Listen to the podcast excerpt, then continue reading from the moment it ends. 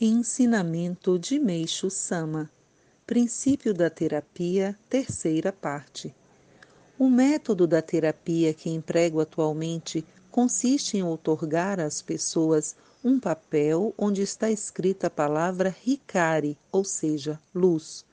Os efeitos se manifestam quando esse papel é usado no peito, pendurado ao pescoço.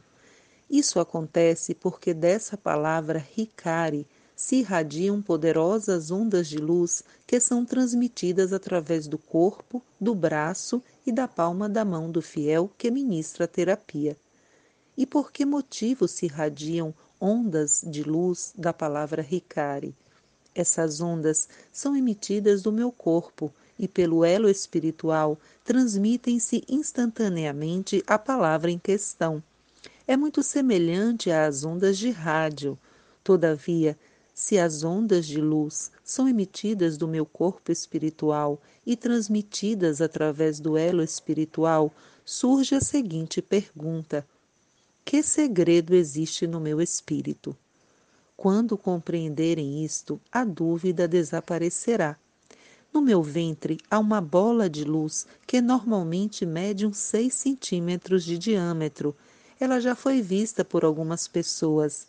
Dela, as ondas de luz irradiam-se infinitamente.